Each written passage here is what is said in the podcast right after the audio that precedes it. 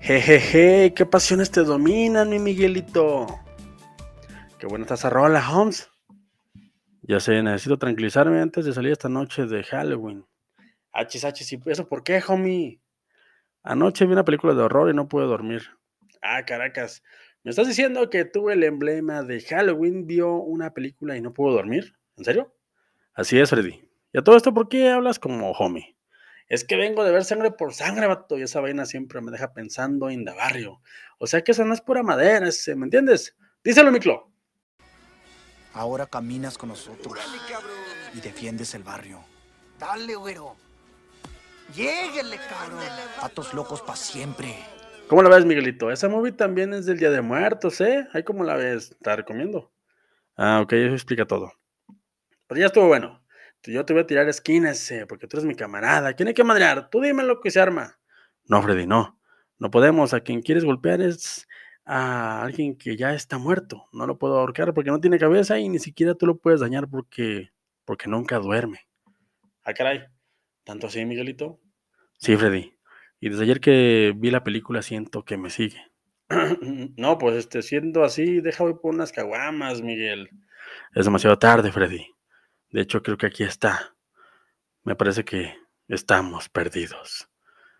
Ah, no, no, no. ¿Cómo, Freddy? Tú. Miguel, no, no, no, no.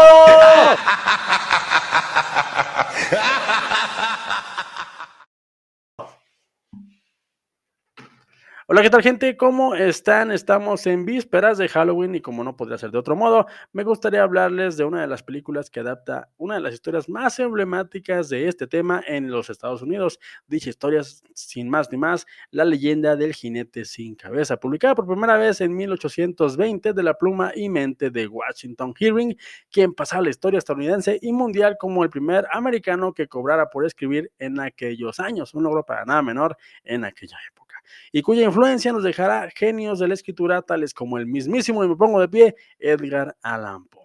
Una historia fascinante por sí misma que bien vale la pena investigar si tienen tiempo de sobra. Así pues, 179 años después, en 1999, el genial director Tim Burton le daría al mundo su propia versión de esta leyenda y el resultado, gente, no pudo ser mejor.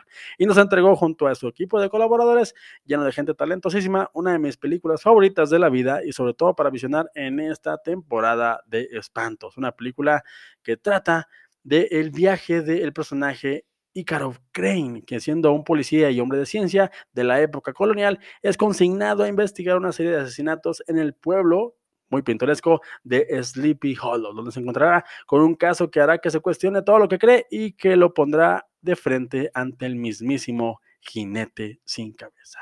El relato tal vez en este 2022 podrá no ser sorprendente y posiblemente se puede tachar de predecible, pero el encanto de esta película cae en la ejecución de la misma. Excelente, por cierto. La fotografía hecha por el mexicanísimo Chivo Loeski, que no hace más que cautivar el ojo y meternos de lleno en la convención, junto a la producción práctica en una forma de hacer cine donde se materializaban los sets lo más posible, lejos de la era digital, como ese encantador pueblito Sleepy Hollow que es completamente hecho para esta película. Además, el diseño del vestuario es fantástico y la música de Danny Elfman que nos transporta y nos mete de lleno, así como el reparto de ensueño que tiene nada más y nada menos que en sus filas a un Johnny Depp en estado de gracia, junto a Christina Ricci, Miranda Richardson, Dumbledore, el protagonista de Starship Trooper, Jeffrey Jones, el tío de Harry Potter, el emperador Palpatine, Alfred, el Batman de los 90, y como ustedes el pastel a dos señorones, Christopher Walken y al mismísimo Christopher Lee. Todos ellos al servicio del genial Tim Burton, que venía a ser nada más y nada menos que la película de Ed Wood, Eduardo Manos de Tijeras y Beetlejuice, entre otros clásicos. Creo que la película no necesita más credenciales. Además, es una amalgama perfecta entre efectos digitales, que los hay, unos, y unos buenos efectos prácticos. Todo esto aderezado de una buena trama con personajes como los que Burton nos tiene acostumbrados, esos que son eh, que caminan entre el bien y el mal, que no son tan buenos ni malos, más bien son grises, y un reparto que hace una gozada ver escena tras escena. Todo eso, todo eso ser esta película una de mis favoritas para ver en esta temporada de Halloween y una muy buena recomendación que si bien se puede ver todo el año, sobre todo en esta temporada luce como ninguna, ya que es una de esas historias emblemas de esta festividad en los Estados Unidos. Y no me quiero ir sin antes comentarles que tal vez, yo lo sé gente, yo ya estoy viejo, tal vez el nombre de Tim Burton no emocione mucho en estos días. El director pues sí sigue activo y están a estrenar su miniserie en Netflix, Wednesday, el próximo 23 de noviembre y posiblemente pues los jóvenes no estén tan emocionados, pero los veteranos sabemos de qué hablamos y me entenderán. Tim Burton es uno de esos nombres eh, contemporáneos que le han aportado muchísimo, muchísimo al cine. Su influencia es innegable. Ha tocado el género de superhéroes con éxito, el drama con una de mis películas favoritas. Ha reivindicado el género de horror con comedia, con películas como Beetlejuice y Frankenweenie. Incluso ha hecho ciencia ficción con su divertidísima Marcianos al ataque y ha homenajeado al cine con la fantástica Ed Wood.